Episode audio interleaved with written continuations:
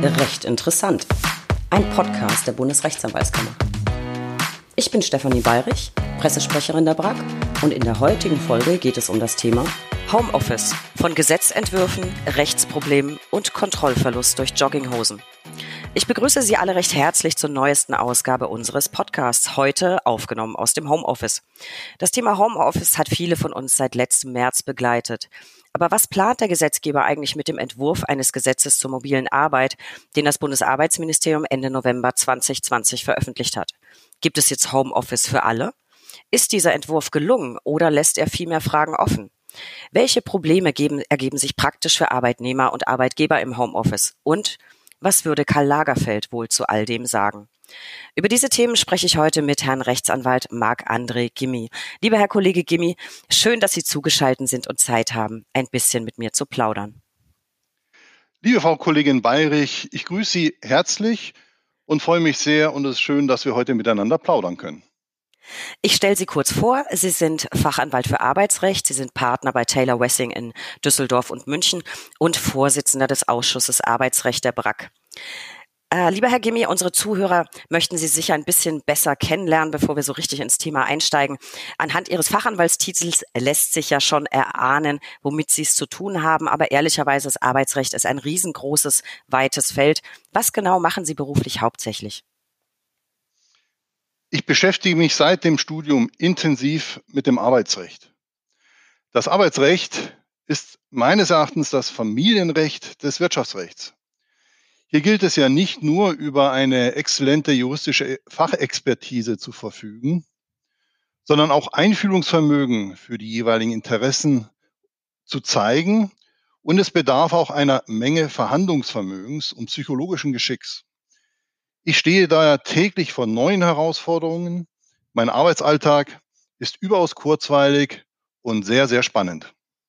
Das glaube ich Ihnen gern und Sie haben das ganz zauberhaft gesagt, Familienrecht des Wirtschaftsrechts. Ähm, Finde ich großartig. Ich erwähnte es eingangs, Sie sind Vorsitzender des Ausschusses Arbeitsrechts äh, der BRAC. Vielleicht erklären Sie unseren Zuhörern ganz kurz, was ist dieser Ausschuss Arbeitsrecht, wie ist er besetzt und was macht er genau? Ja, der Ausschuss Arbeitsrecht ist äh, kein politisches Organ, äh, schon gar nicht der Bundesrechtsanwaltskammer, sondern äh, wir nennen ihn eigentlich Gesetzgebungsausschuss. Wir unterstützen äh, die ähm, Organe äh, der Bundesregierung, der, die Ministerien und äh, die ähm, dem Bundestag in der Erarbeitung ähm, guten Arbeitsrechts, möchte ich das mal nennen. Äh, und zwar äh, dadurch, äh, dass wir einen Ausschuss haben, in dem sowohl Vertreter von größeren Kanzleien engagiert sind, als auch Vertreter von kleineren Kanzleien, von Arbeitsrechtsboutiquen. Wir haben Frauen und Männer dabei, wir haben Arbeitnehmervertreter dabei und Arbeitgebervertreter.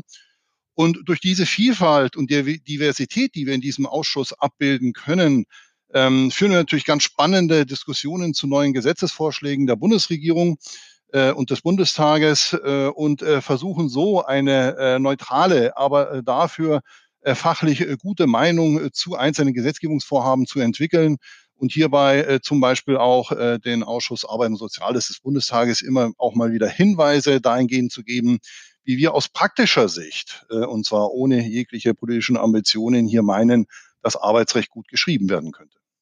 Und ich persönlich weiß, der Ausschuss ist nicht nur sehr gut durchmischt besetzt, sondern auch ganz ähm, hochkarätig mit viel Expertise.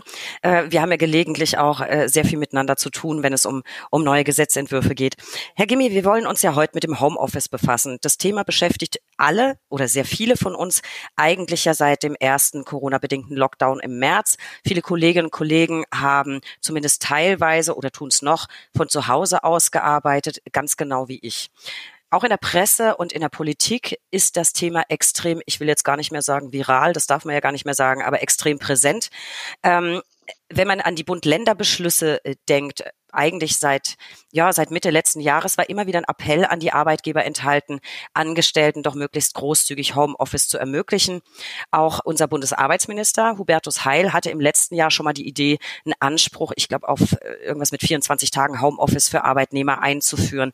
Es ging dann weiter. Die Grünen haben kürzlich ein Homeoffice-Gebot gefordert und verlangt, dass das Bundesarbeitsministerium eine befristete Rechtsverordnung erlässt. Die die Arbeitgeber sogar verpflichtet, die Beschäftigten ins Homeoffice zu schicken. Noch ein bisschen weiter ging sogar die grünen Fraktionsvorsitzende Katrin Göring-Eckardt.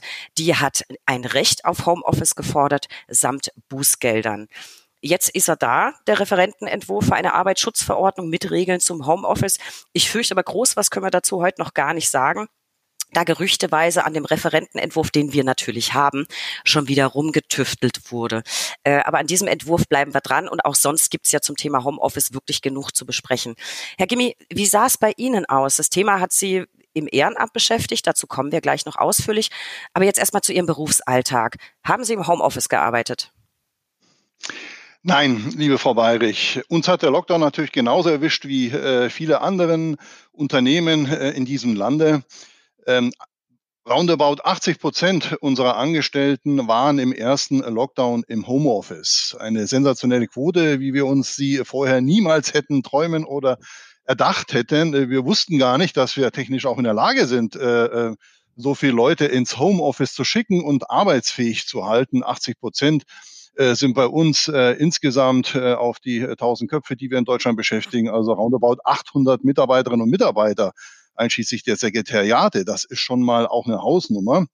Ähm, ich selbst habe nur selten Homeoffice in Anspruch genommen. Lag vielleicht auch daran, dass mein äh, Sohn mich aus meinem äh, Office zu Hause rausgeschmissen hat und gesagt hat, ich muss jetzt da rein und Homeoffice machen. Äh, aber gleichwohl, jetzt im zweiten Lockdown bin ich ebenfalls wieder vorwiegend im Büro, wie Sie sehen. Bei uns können das die Kolleginnen und Kollegen allerdings in Absprache mit dem ähm, Partner jedoch selbst entscheiden. Also wir bieten natürlich Homeoffice an ähm, und äh, mutigen auch die Leute, äh, Homeoffice zu nehmen. Äh, allerdings in Abstimmung mit dem Partner. Manche Kolleginnen und Kollegen sind daher kaum mehr im Büro äh, anwesend. Das sieht man tatsächlich. Unser Londoner Büro ist beispielsweise seit Monaten praktisch verwaist. Äh, die sind seit einem Dreivierteljahr quasi nicht mehr im Büro gewesen. Ähm, und hier spreche ich ebenfalls von Hunderten von äh, Mitarbeitern und Mitarbeitern. Also es funktioniert größtenteils tatsächlich und auch ohne Abstrich im Hinblick auf Ergebnisse. Man kann schon auch digital arbeiten. Ob es eine schöne Arbeitswelt ist, ist eine andere Frage. Das ist in der Tat eine andere Frage. Also ich bin persönlich sehr dankbar für die ganzen technischen Möglichkeiten. Man hätte gar nicht ausdenken wollen, wie uns das vor 20, 30 Jahren getroffen hätte mit so einem Lockdown. Ganz allgemein, Herr Gimmi, Homeoffice, hot or not? Totally hot, würde ich sagen. Die Pandemie hat und wird alles Positive wie auch Negative, wie ich finde, das mit einer Arbeit als, und da spreche ich abhängig Beschäftigter im Homeoffice verbunden ist, zutage fördern. Es gibt viele Befürworter und wahrscheinlich ebenso viel Gegner. Tatsächlich verhindert Homeoffice, äh, verändert äh, Homeoffice unsere Arbeitswelt immens. Ob zum Guten oder Schlechten werden Zeit und Erfahrung aufzeigen. Ob Homeoffice jedoch äh, von den Betroffenen als Vorteil und erstrebenswert angesehen wird, hängt auch nach meiner praktischen anwaltlichen Erfahrung sehr von den individuellen Umständen der betroffenen Arbeitnehmerinnen und Arbeitnehmer ab. Deshalb verbietet sich meines Erachtens eine generalisierende Betrachtungsweise. Unser Ausschuss hat deshalb zu Recht in seiner Stellungnahme aus Dezember 2020 zum Gesetz zur mobilen Arbeit, das sogenannte MAG, die Frage aufgeworfen, ob es überhaupt eines solchen Gesetzes bedarf. Herr Gemi, Sie erwähnten es, Sie kommen ja aus einer ziemlich, ziemlich großen Kanzlei und Sie erwähnten auch, etwa 80 Prozent der Angestellten waren im Homeoffice. Das heißt aber auch 20 Prozent waren noch da. Wie muss man sich dann in Zeiten von Corona den Arbeitsalltag bei Ihnen vorstellen? Haben Sie die Mitarbeiter irgendwie in Schichtbetrieb geschickt, damit die sich nicht so viel begegnen? Ähm, wie muss ich mir das vorstellen?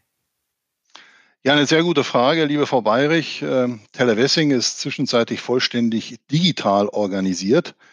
Wir haben uns mit Beginn des ersten Lockdowns auf eine digitale Arbeitsorganisation umgestellt. Es gab keine persönlichen Treffen mehr, sondern nur noch Meetings in Teams, WebEx, Zoom, Skypes oder was auch immer im Internet an Programmen hierfür vorhanden ist.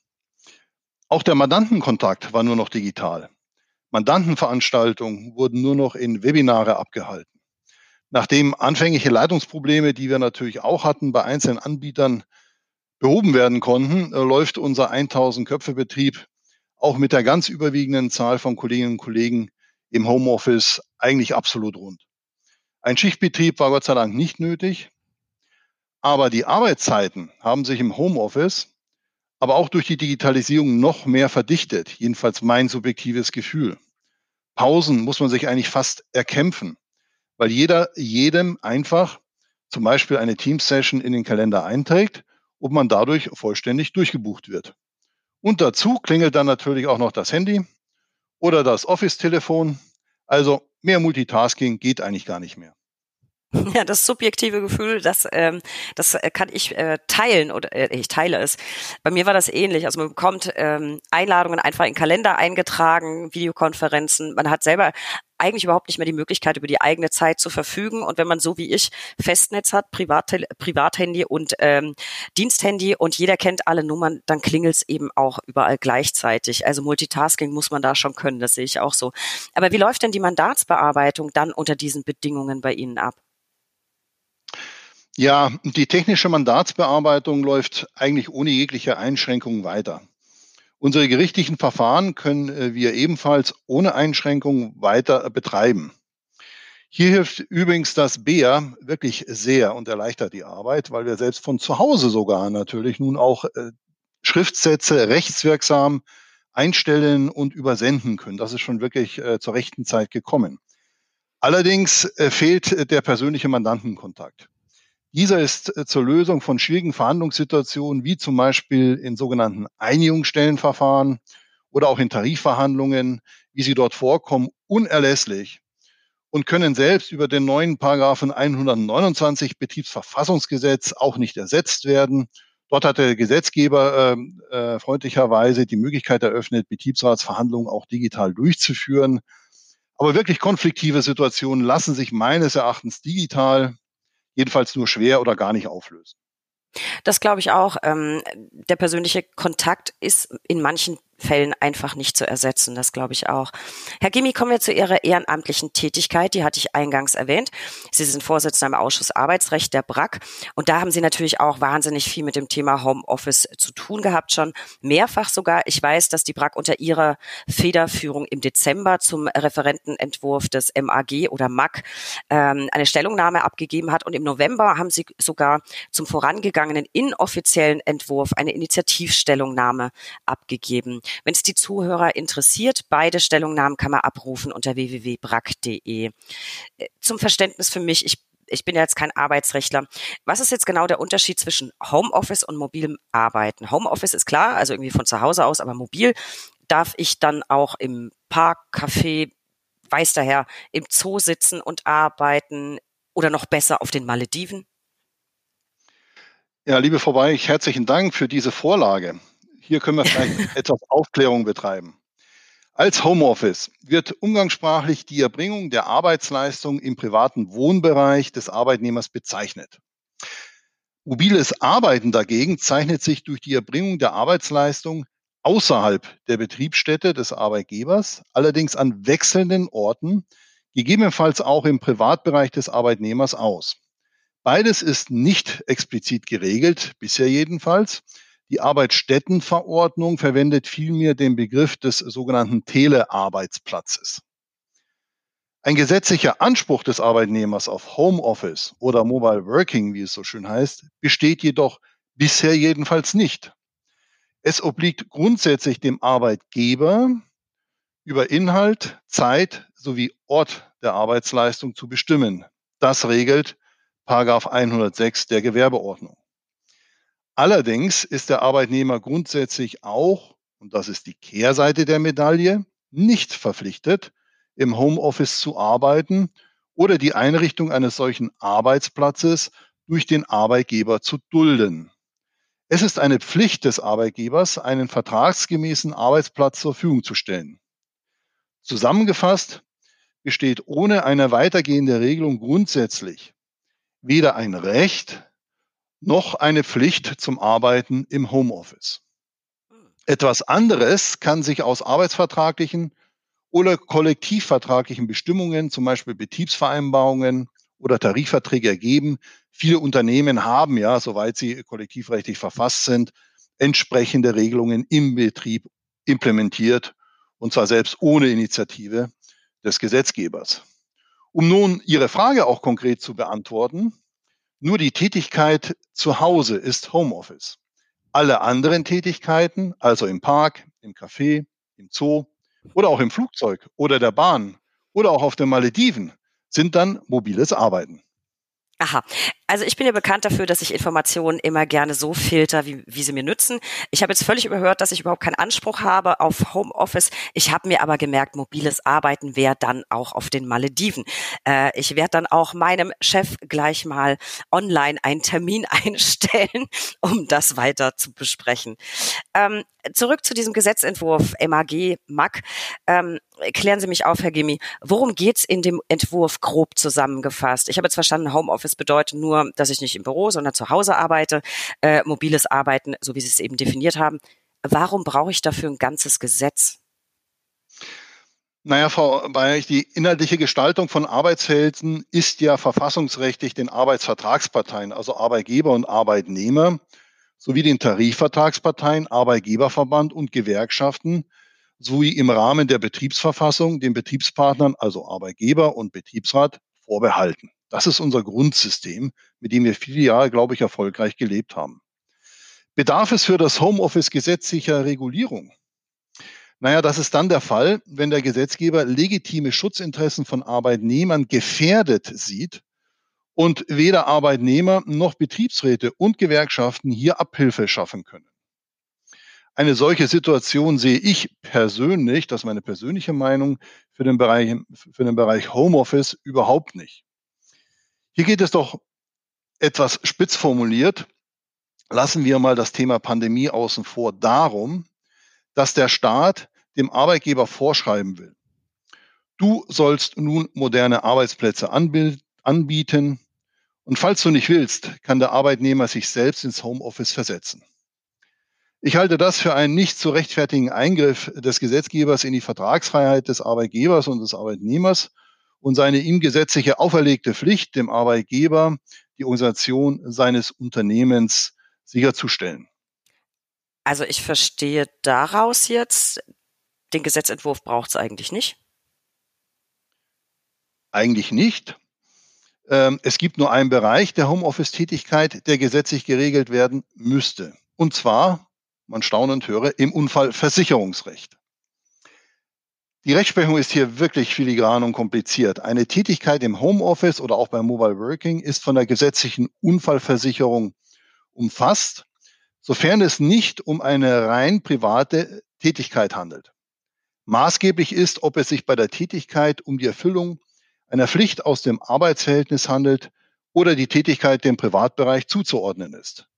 Die Rechtsprechung differenziert hier ganz konkret und im Detail danach, ob die bei Eintritt des Arbeitsunfalls vorgenommene Handlung dem dienstlichen oder dem privaten Bereich zuzuordnen ist.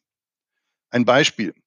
So handelt es sich nicht um einen versicherten Arbeitsunfall, wenn der Arbeitnehmer ein Glas Wasser trinken möchte, dabei Wasser verschüttet und auf der Wasserpfütze ausrutscht. Das Wassertrinken wird der privaten Sphäre des Arbeitnehmers zugeordnet. Dagegen handelt es sich um einen versicherten Arbeitsunfall, wenn der Arbeitnehmer zum Beispiel auf der Treppe stürzt und gerade auf dem Weg zur Haustür war, um ein Paket mit Arbeitsmaterialien entgegenzunehmen. Die Rechtsprechung ist hier schon wirklich sehr filigran. Nicht immer führt das zu einem höheren Schutz des Arbeitnehmers. Hier halten wir auch im Ausschuss Arbeitsrecht der BRAG Verbesserungen für erforderlich. Solche sah der neue Gesetzentwurf des MAG dann tatsächlich und auch in zutreffender Weise vor. Also das war jetzt eine Menge Input. Ich bin tatsächlich hängen geblieben an dem Glas Wasser. Herr Gimmi, müsste man dann nicht eigentlich, ach, ich, äh, das regt mich jetzt schon wieder auf. Ich würde ja im Büro auch ein Glas Wasser, ich würde im Büro ja auch ein Glas Wasser trinken. Ich bin extrem ungeschickt, würde bestimmt was verschütten, drauf ausrutschen. Da müsste man ja eigentlich äh, zu Hause danach differenzieren, trinke ich das Glas Wasser in meiner Pause oder während ich einer Konferenz äh, beiwohne. Egal, das würde zu weit führen. Ähm, ich sehe, es gibt einen Bereich, der wurde geregelt. Ansonsten ist der Entwurf nicht so wirklich nötig gewesen. Aber es muss ja irgendeinen Grund geben, warum man diesen Entwurf auf den Weg gebracht hat. Was hat der Gesetzgeber denn versucht zu regeln, Herr Gimmi? Ja, das ist eine gute Frage, aus meiner Sicht die große Frage. Der Referentenentwurf beschränkt sich im Wesentlichen auf die Regelung eines Verfahrens zur Vereinbarung oder einseitigen Durchsetzung seines vom bisherigen Erfüllungsort abweichenden Arbeitsortes. Ziel des Gesetzgebers soll es sein, die Akzeptanz des mobilen Arbeitens durch die Lösung der aufgezeigten praktischen Probleme zu erhöhen. Diesem Anspruch wird der vorliegende Gesetzentwurf allerdings unter keinem Gesichtspunkt gerecht. Und nur zur Klarstellung für die Zuhörer.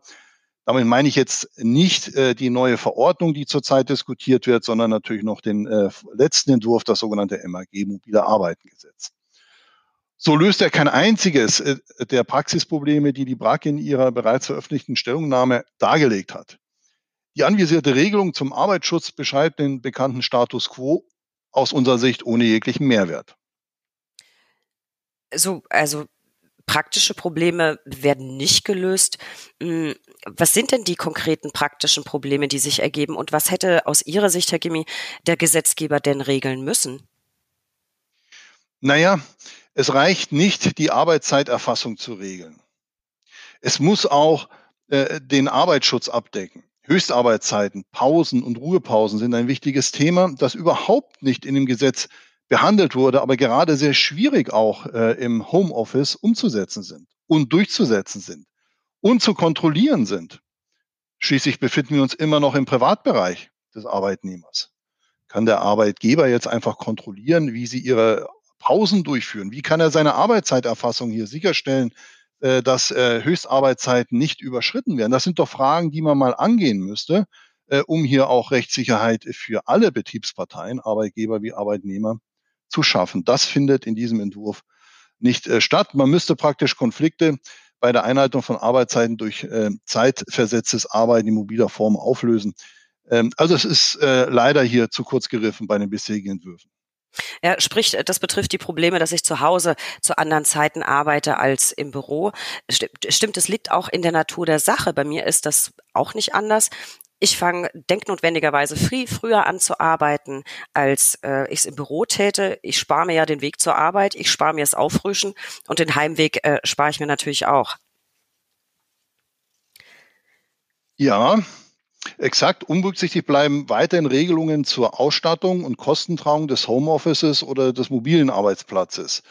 Diese bisher strittigen Fragen, ob oder inwieweit die Kosten des Homeoffices erstattet werden müssen oder mit dem Gehalt abgegolten sein können, bleiben weiter offen. Ebenso wie die Frage, wer die technische Ausstattung stellt oder ob Kosten wie Miete, Strom, Internet erstattet werden müssen. Das finde ich ist ein total wichtiger Punkt, bestimmt nur äh, nicht nur für mich, sondern für alle, die im Homeoffice äh, tätig sind.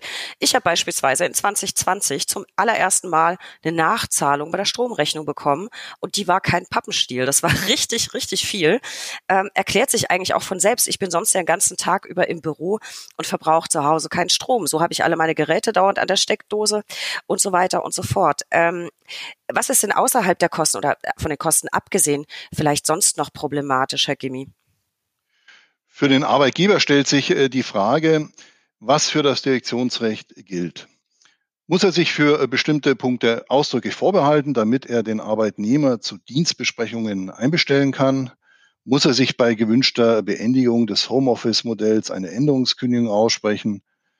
Und wenn ja, wofür viele spricht, ordentlich oder außerordentlich. Fragen über Fragen, die leider nicht gelöst wurden. Bisher gilt hier die Rechtsprechung. LAG Brandenburg hat zuletzt entschieden, äh, dass es für die einseitige Anordnung des Homeoffice durch den Arbeitgeber einer Änderungskündigung bedarf. Ja, sehr, sehr schade. So ein Entwurf wäre doch eine schöne Möglichkeit gewesen, all diese Probleme zu lösen. Ich sehe schon, das war nicht der Fall. Ähm, jetzt mal unterstellt, das Gesetz sollte in dieser Form in Kraft treten. Kann ich mich dann nur drauf berufen, wenn ich jetzt generell im Homeoffice arbeiten will oder auch, wenn ich aus persönlichen Gründen jetzt vielleicht mal für so eine kurze Zeitspanne im Homeoffice arbeiten möchte?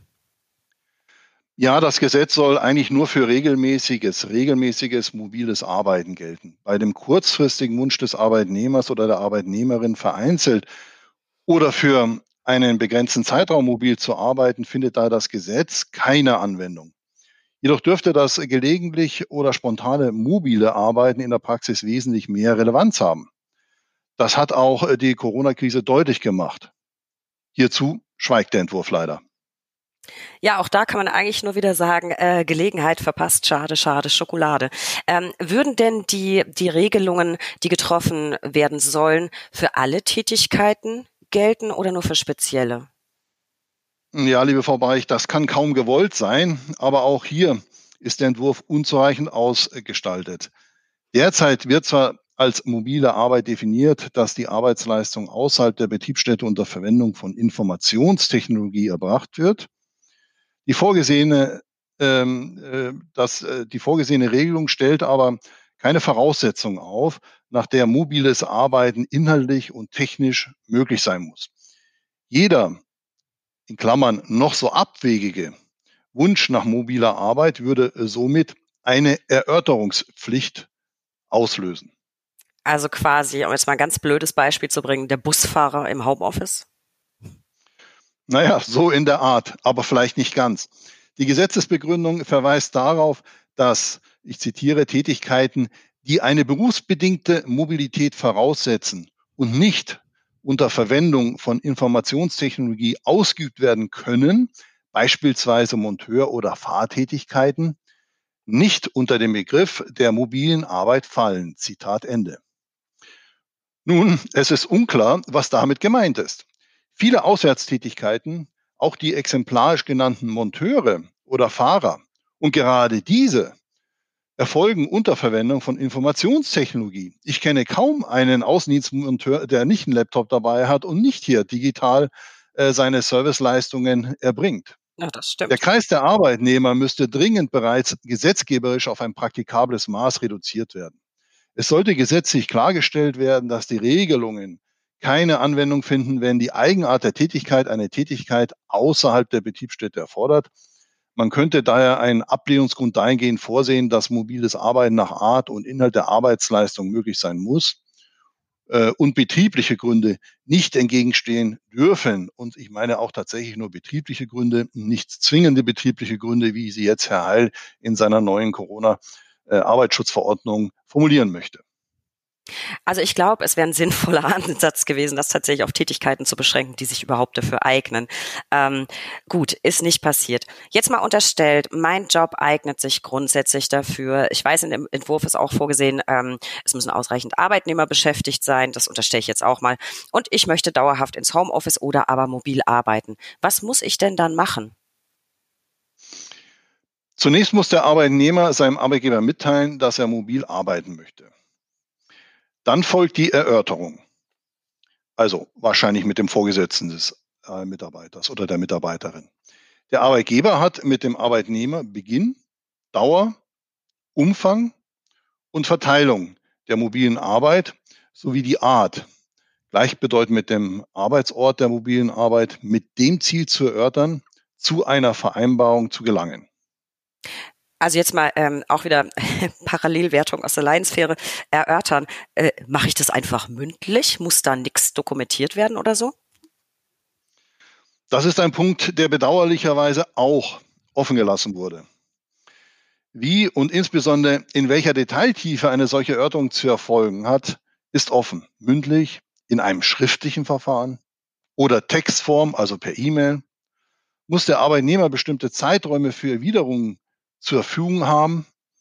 Das alles führt Arbeitgeber zu erheblichen Rechtsunsicherheiten, zumal die Nichtbefolgung der Erörterungspflicht eine Zustimmungsfiktion auslösen soll. Und zwar nicht nur für den Fall, dass die Erörterung gar nicht stattfindet, sondern auch, wenn sie nicht hinreichend erfolgt. Ein völlig unbestimmter Rechtsbegriff, der hier in der Praxis überhaupt nicht äh, praktikabel handelbar ist. Herr Gimmi, ich bin ja nun wirklich kein Experte für Arbeitsrecht, aber ich habe Ihnen sehr aufmerksam zugehört. Das klingt mir alles irgendwie so ein bisschen wenig durchdacht und auch wenig gelungen, oder? Ich muss doch als Arbeitgeber zumindest wissen, bis wann ich was zu tun habe, damit mein Schweigen nicht als Zustimmung gilt. Und wenn Sie jetzt sagen, ähm, Erörterung findet gar nicht statt oder sie findet nicht hinreichend statt, dann weiß ich letztlich ja noch nicht mal, ab wann mein Schweigen überhaupt Schweigen ist. Ja, genau so ist es, liebe Frau Weich. Aber es geht sogar noch weiter. Der Entwurf sieht auch keinen Katalog an Ablehnungsgründen oder wenigstens eine Sammlung von Regelbeispielen vor. In der Begründung heißt es lediglich, dass sachfremde und willkürliche Gründe ausgeschlossen sein sollen. Das ist aber ohnehin ein allgemeines Rechtsprinzip, brauche ich ins Gesetz nicht reinschreiben. Hier gilt äh, äh allgemeine Rechtsprechung. Ähm, also äh, sachfremde und willkürliche Gründe ausgeschlossen. Ähm, will heißen, der Arbeitgeber könnte jetzt einfach sagen, Liebelein, du nicht, das möchte ich nicht. Ja, das wäre die Konsequenz, die Regelung in ihrer derzeitigen Version.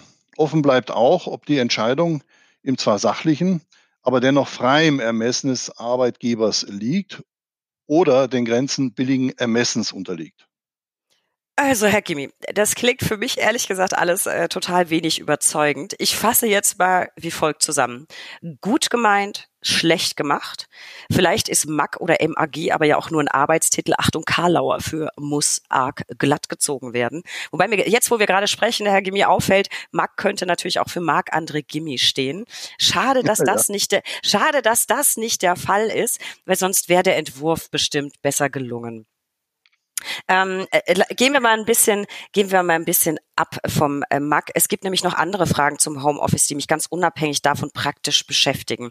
Äh, wie gesagt, Corona, wir sind alle viel im Homeoffice. Äh, aber eben nicht alle. Was, wenn mein Job sich grundsätzlich für Homeoffice eignet, meine Firma das aber einfach nicht vorsieht? Kann mir mein Arbeitgeber zumuten, dass ich mit der vollen U-Bahn ins Büro fahren muss, obwohl er mir die technische Ausstattung eigentlich zur Verfügung gestellt hat, die notwendig ist, damit ich von zu Hause aus arbeiten kann? Ja, die Arbeitsleistung ist stets am geschuldeten Ort zu erbringen. Aber das ist in der Regel der Sitz des Arbeitgebers, Arbeitgebers oder der im Vertrag vorgesehene Ort der Arbeitsleistung. Der Arbeitgeber kann Sie zwar nicht zwingen, ins Büro zu kommen, aber falls Sie jedoch unentschuldigt fehlen, kann der Arbeitgeber eine Abmahnung aussprechen und gegebenenfalls sogar äh, für den äh, Fehltag Gehalt kürzen oder weitere arbeitsrechtliche Maßnahmen in Betracht ziehen. Ja, äh, Gehaltskürzung, da bin ich ja immer empfindlich. Das finde ich gar nicht gut. Ähm, gut, äh, ich habe das Problem Gott sei Dank nicht. Ähm, ich darf ins Homeoffice. Darf ich mir denn im Homeoffice meine Zeit frei einteilen? Also beispielsweise, ich finde Montage blöd. Ich glaube, die meisten Menschen finden Montage blöd. Deswegen arbeite ich jetzt Montag nicht, sondern lieber sonntags. Darf ich das? Nein, eben gerade nicht. Die Arbeitszeitregeln nach dem Arbeitszeitgesetz, Tarifverträgen oder Betriebsvereinbarungen die für den Arbeitgeber gelten, oder dem Arbeitsvertrag gelten natürlich auch für das Homeoffice. Sonntagsarbeit ist nach 9 Arbeitszeitgesetz verboten. Es sei denn, sie ist nach 10 fortfolgende Arbeitszeitgesetz erlaubt. Homeoffice ist dort nicht angeführt. Also verboten, am Sonntag zu arbeiten. Leider müssen Sie auf den ungeliebten Montag zurückgreifen. ich fürchte, darauf läuft's hinaus. Ähm, was müssen denn andererseits Arbeitgeber beachten, die ihr Personal ins Homeoffice schicken oder schicken wollen? Ja, eine sehr gute Frage, liebe Frau Weich, und häufig unterschätzte Frage bei Arbeitgebern. Arbeitgebern sollten äh, vertraglich die Nutzung des, der, des Homeoffice-Arbeitsplatzes, die Kosten, den Datenschutz und den Arbeitsschutz geregelt haben. Es handelt sich hier eigentlich um komplexe, wirklich komplexe Sachverhalte, die leider in recht umfangreiche vertragliche Vereinbarungen münden. Wenn die Homeoffice-Vereinbarung den gesetzlichen Verpflichtungen, aber auch den Interessen der Parteien gerecht werden soll. Äh, verstehe. Apropos Kosten, ich hatte das ja eben schon mal ähm, mit meinem Strom und Wasser. Ganz blöd gefragt, ich habe jetzt zu Hause tatsächlich viel mehr Kosten als im Büro. Ich habe Strom, ich habe Wasser, ich habe Druckkosten und so weiter. Was ist denn damit? Habe ich jetzt einfach Pech gehabt und mein Arbeitgeber Glück? Ja, mal etwas privater, liebe Frau Bayrich. Sie haben natürlich völlig recht. Das ist ein Problem.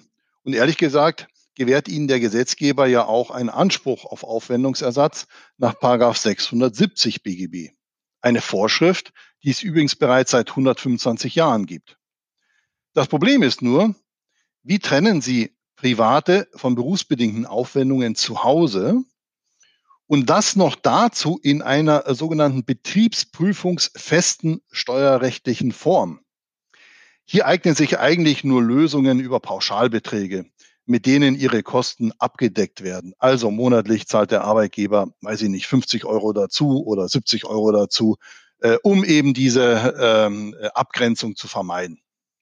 Ah, sehr interessant. Auch dazu werde ich äh, meinem Chef, der bestimmt äh, diese Folge auch hören wird, mal einen Termin einstellen in Zoom.